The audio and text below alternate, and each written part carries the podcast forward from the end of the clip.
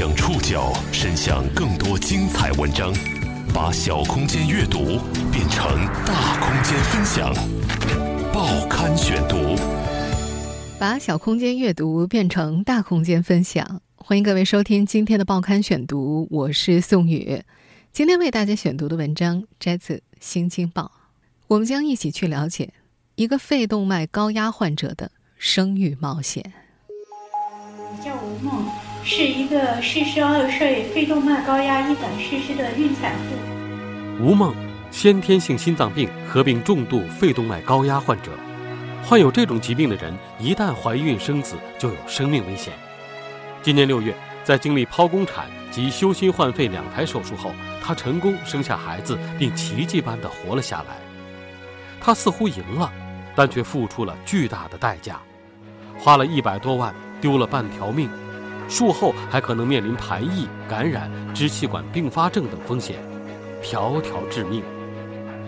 成功完成世界首例产妇肺移植手术的医生们也不开心，他们希望这是最后一例，他们不希望吴梦的案例让其他患者前仆后继地往死亡线上走。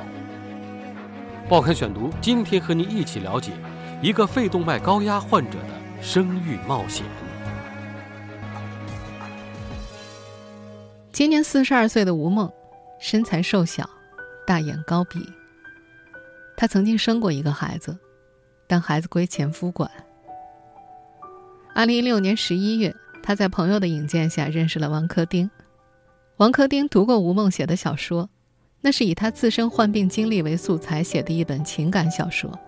书的封面上印有“天涯点击量过千万”的字样。他是一名。肺动脉高压病患者。二零一三年十一月初，吴梦在无锡市第二人民医院体检时，医生发现她的肺主动脉很粗，但无法确诊，他便托卫生系统的熟人找到了陈静瑜看病。陈静瑜被誉为中国肺移植第一人，是无锡市人民医院副院长，著名的胸外科专家。陈静瑜一看片子，心脏肥大。肺动脉段突出明显，便很快下了判断，是肺动脉高压。肺动脉连接心肺，把静脉血从心脏导向肺脏。正常人的肺动脉所承受的压力在三十毫米汞柱以内，高于这个数额就可能患有肺动脉高压。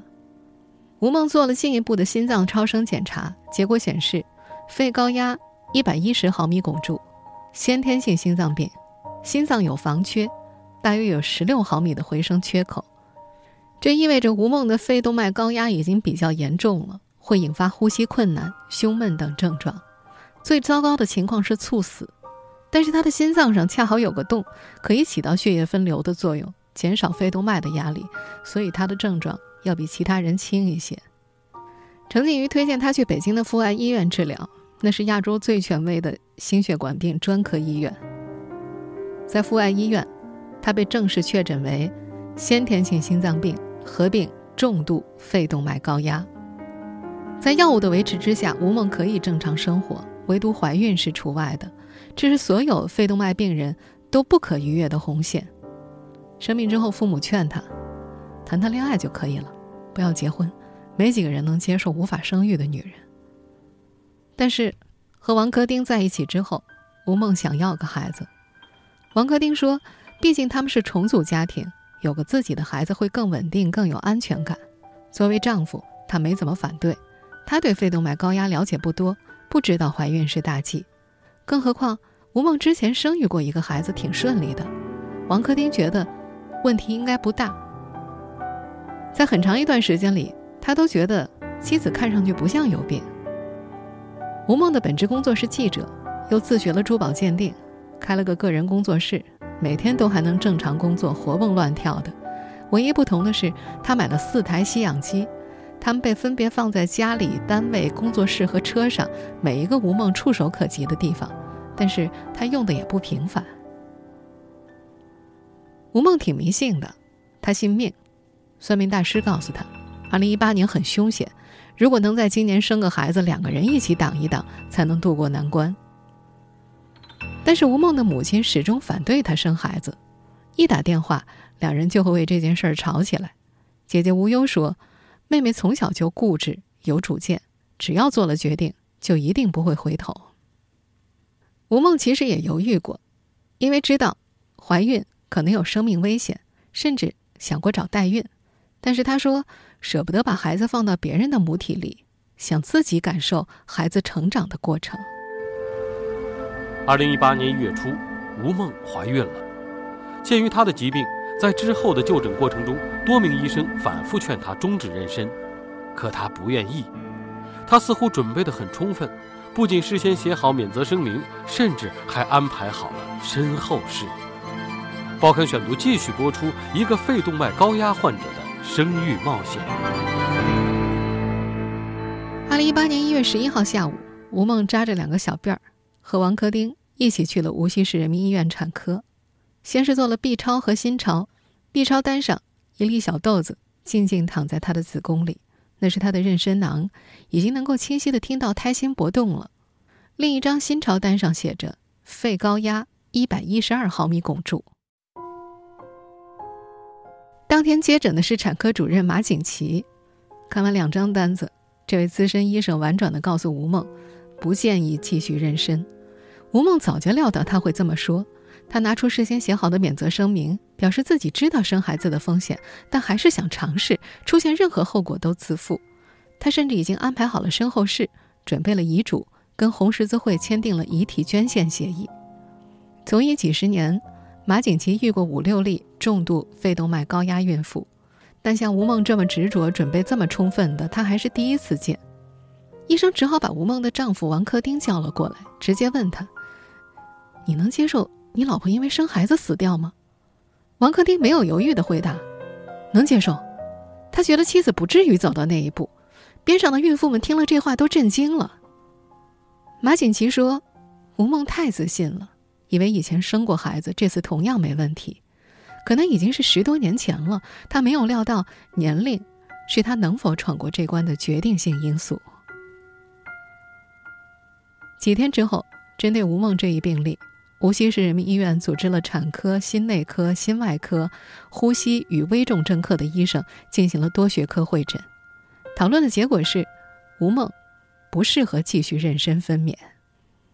几个科室的医生轮流去跟吴梦谈，吴梦的态度很坚决，一定要生。医生们建议他，真的要生的话，就去北京、上海好一点的医院。他不同意。这个四川女子说：“无锡是第二故乡，要死也要死在这儿。”无奈之下，医生们让她先留在医院做常规产检。呼吸与危重症科主任医师吴波说：“医院的压力其实很大，就算吴梦写了免责声明，如果出事的话，医院还是会有责任。在我国，对医院的孕产妇死亡制定了严格的考核制度，产妇。”若在产后四十二天之内死亡，医院要接受调查。但是，生育与否的最终选择权还是在患者手里，医生只能够尽告知和规劝的义务。二零一八年四月十九号，吴梦写了一份医学实验申请，交给了无锡市人民医院的领导。他在文中写道：“无锡人民医院作为无锡最强实力的医疗机构。”有些专科已经跻身国家课题组，但有些医学项目还停留在老水平。他表示自己想用这个仅有的身躯，为无锡医疗事业进步、贵院的医学研究做一点贡献，申请成为无锡市人民医院重度肺动脉高压高龄产妇的医学实验人。在文中，他多次强调，如果发生任何意外，都与参与医院人员无关。但是。被誉为中国肺移植第一人的无锡市人民医院副院长陈静瑜，却在接受采访的时候明确表示，他们不想有这种突破。陈静瑜说：“刚听说吴梦怀孕的时候，他就觉得这女人疯了。无论国内还是国外，肺动脉高压病人都是禁止怀孕的。国外的病人绝对会听医生的话，因为任何人都应该相信医学，相信科学的结论。”可是，这位固执的病人并不愿意听医生的话，他似乎做好了死也要生孩子的准备，不管孕程中有多少障碍。报刊选读继续播出一个肺动脉高压患者的生育冒险。随着胎儿一天天长大，吴梦的身体负担越来越重。到了孕二十周，她开始咳嗽、流鼻血，餐巾纸擦了好多张，全是血，看起来很恐怖。四月二十八号，她不能正常走路了，丈夫王科丁用轮椅推着她，又到了无锡市人民医院。考虑到吴梦的特殊情况，医生们向医院、无锡市卫计委、妇幼处汇报了情况。当天，无锡市人民医院相关科室、第二人民医院、妇幼医院的相关医生和卫计委的领导一起组织了市级的多学科大会诊。吴梦看见这么多医生，一下子懵了。他对产科主任马锦旗说：“来那么多医生干嘛？我我有你就够了。”当时吴梦的孩子已经有五百克重。流产和分娩都会承担同样的风险，而在国内有五百克的孩子存活的先例。医生们达成一致，建议尽快分娩，减轻心肺的压力，这样吴梦活下来的几率会更高一些。可是吴梦不愿意，五百克的孩子太小了，就算有存活的先例，可没有谁能够打包票这个孩子一定能活下来。孩子已经在他肚子里待了一百四十天。如果因为提前分娩而失去了他，他接受不了。他要求再等一段时间，医生们告诉他，那也不能在家等啊，必须马上住院。五月三号，他住进了无锡市人民医院心肺诊疗中心，这是这家医院最负盛名的地方，国内绝大多数的肺移植手术都在这里完成。医生制定了两套预案，一套择期预案，如果吴梦的状态好。就在二十八周给她做剖宫产手术，一套是紧急预案，出现突发状况立马启动。吴梦还特意去算过，六月十九号是吉日，又恰好是二十八周过一天，她觉得能在这天生产再好不过了。医生们开始给她做产前治疗，试图降低肺动脉压力，纠正心率、缺氧，而随着时间的推移。肺动脉压力能够稳住已经很难了，氧气也越吸越多。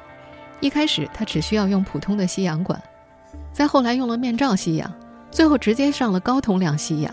我叫吴梦，是一个四十二岁肺动脉高压一百。我们现在听到的是六月中旬，吴梦生产前提供给成都一家媒体的视频采访录音。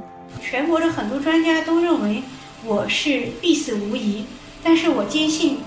人的信念和希望可以战胜一切。在这段后来在网络广泛传播的视频当中，他高调表示以爱的名义生孩子。很多网友问我为什么要生这个孩子，呃，我想我的回答是因为爱。从视频中我们可以看出，他神色憔悴，精神状态很不好。实际上，在六月十号的时候，呼吸与危重症科主任吴波就已经感觉。吴梦很难坚持了。一般来说，患者的吸氧浓度达到百分之八十以上就非常危险了。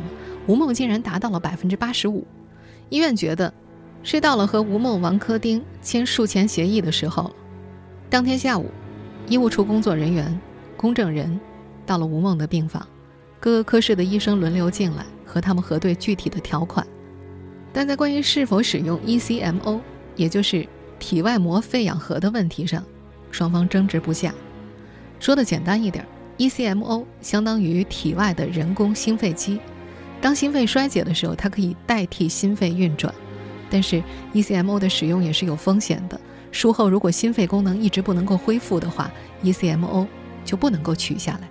一旦取不下来，就会有生命危险。以吴梦的体质，如果不用 ECMO，撑不过剖宫产手术。但吴梦想的却是。撑不过就撑不过，只要能把孩子生下来就行。他不怕死在手术台上，他只怕用上了 ECMO 之后，万一摘不下来会很痛苦。产科主任马景琦告诉他们，不用这个技术的话，你在我们医院生和在乡镇医院生没有任何区别。呼吸与危重症科主任吴波也劝，必须要有 ECMO 来帮你啊，不然连正常的分娩都不可能做到的。最后，吴梦勉强答应。如果到了万不得已的时候，由丈夫王科丁来决定要不要用。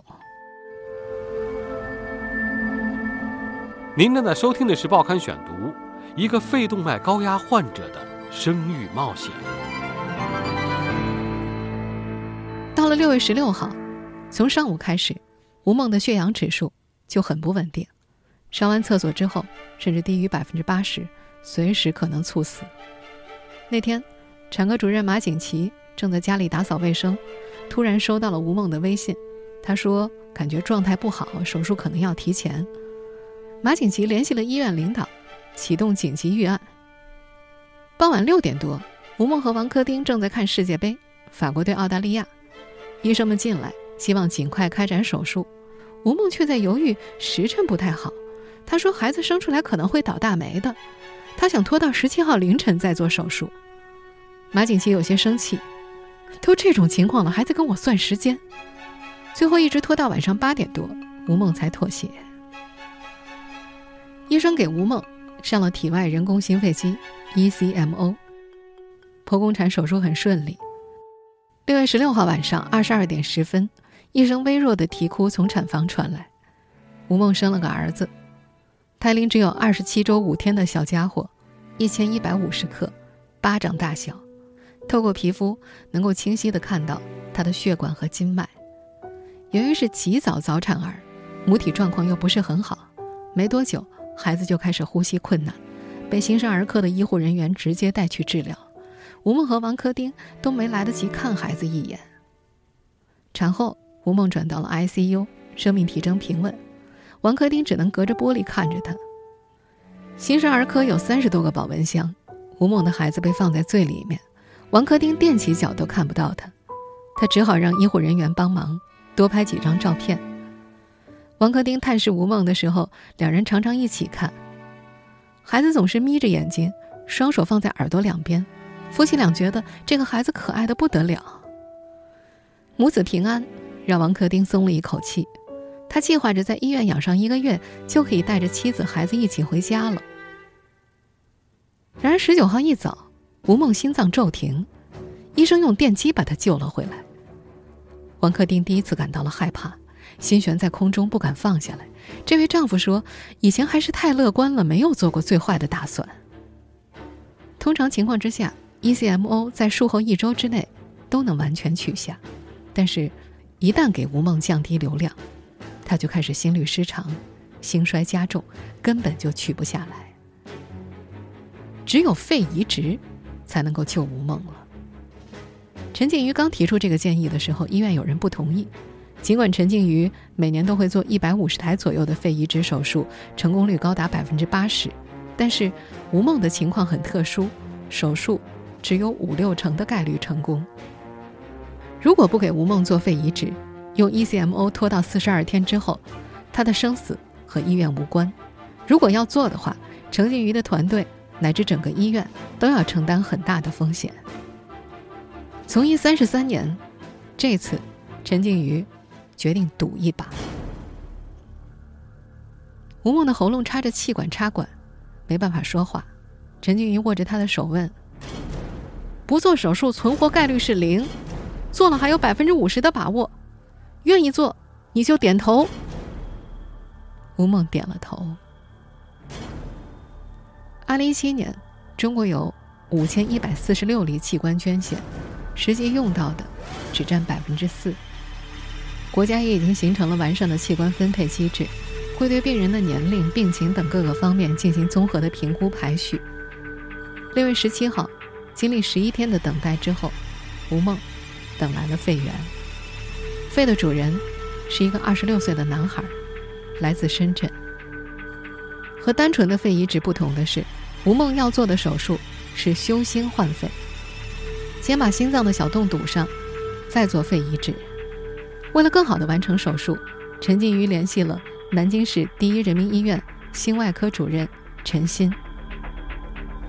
手术从下午五点开始，麻醉、插管、修补心脏、肺移植、止血，八个小时，没有意外出现，吴梦挺了过来。当吴梦产后肺移植的消息被报道之后，有不少网友质疑她怀孕是为了逼医生做肺移植抢肺源。不过，作为医生，陈静瑜澄清了这个问题。他说，在吴梦生产之前，没有任何人预料到她会走到肺移植这一步。吴梦生下了孩子，也顺利进行了修心换肺手术。他的这场生命战斗似乎打赢了，但他后悔了。生下这个孩子的代价是巨大的，除了一百多万的花费外，他还可能面临排异、感染、支气管并发症等风险，条条致命。报刊选读继续播出一个肺动脉高压患者的生命冒险。两场手术之后。吴梦瘦到了七十九斤，两颊凹陷，颧骨突出，粉红色的睡衣松松垮垮地套在身上，露出嶙峋的手腕和脚踝。她形容自己全身上下没有一个好地方。她的上半身蜿蜒着三道疤痕，右大腿和脖子因为插了管，留下了两个黑漆漆的洞。她反复说后悔，真的后悔。前几天。吴梦的身体指征还算平稳，便定了八月十五号出院。他每天都盼着回家，但在八月十三号晚上，医生给吴梦做 CT 的时候，发现她突发气管狭窄，在支气管和心肺的吻合处长出了肉芽，堵住了。处理的唯一办法是做气管扩张，拿一根直径六毫米的气管镜连着球囊从鼻子伸进去，到第三根肋骨中间，再给球囊打水，把气管撑开。做气管扩张的时候，丈夫王科丁就站在门外，紧张的不得了，在走廊间来来回回走了无数遍，时时朝里张望着。他也说自己后悔了，他觉得自己和吴梦之前都太过乐观了，早知道会这样，当时一定不会答应他生孩子。回想起这些天救治吴梦的经历，呼吸与危重症科主任吴波无奈的摇了摇头。他们以为能创造奇迹呀。明知这个地方跳下去会死，还要跳下去。胸外科专家陈静瑜也认为，吴梦的奇迹是个个例，不能复制。就算这项手术是个突破，也是一个无奈的、纠结的突破。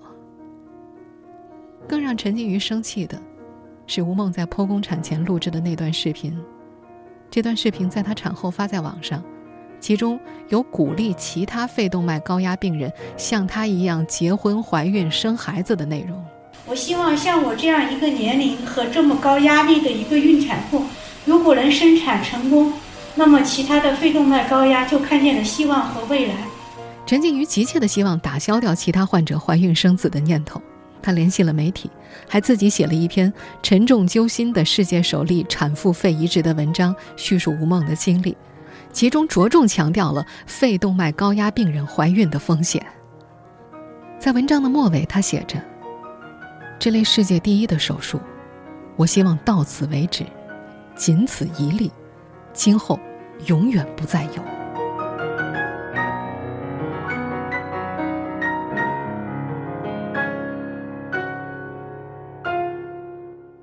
作为产科医生，从医几十年的马景琦。见过不少执着的病人，他把这种死也要生孩子的愿望比作精神上的肿瘤，但是他也能理解病人的想法，毕竟每个人都有生育的权利。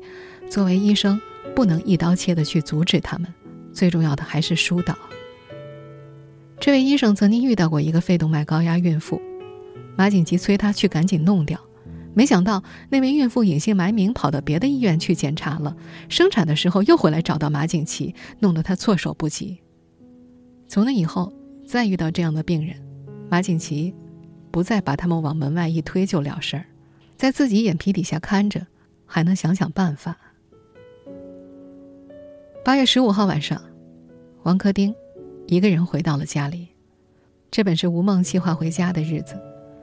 因为还要继续做气管扩张，他起码还要在医院再待上一周。孩子已经出生两个月了，名字的最后一个字是“铭记”的“铭”，父母希望他能记住这一切。两个月过去，小明从两斤三两长到了四斤八两。在医院的时候，他只能喝二十八毫升奶粉，喝多了脸会发紫，喘不上气。回到家之后。每天能够喝四十毫升。王克丁坐在沙发上，接过姐姐递来的奶瓶，左手小心翼翼地抱着孩子，右手轻轻地挤压奶瓶。喂奶的姿势看上去并不熟练。沙发的右下角放着吴梦曾经使用过的吸氧机。白天在医院的时候，王克丁跟吴梦商量，既然已经用不上了，要不就把四台吸氧机捐出去。吴梦果断拒绝，留着，万一我和宝宝以后用得上呢？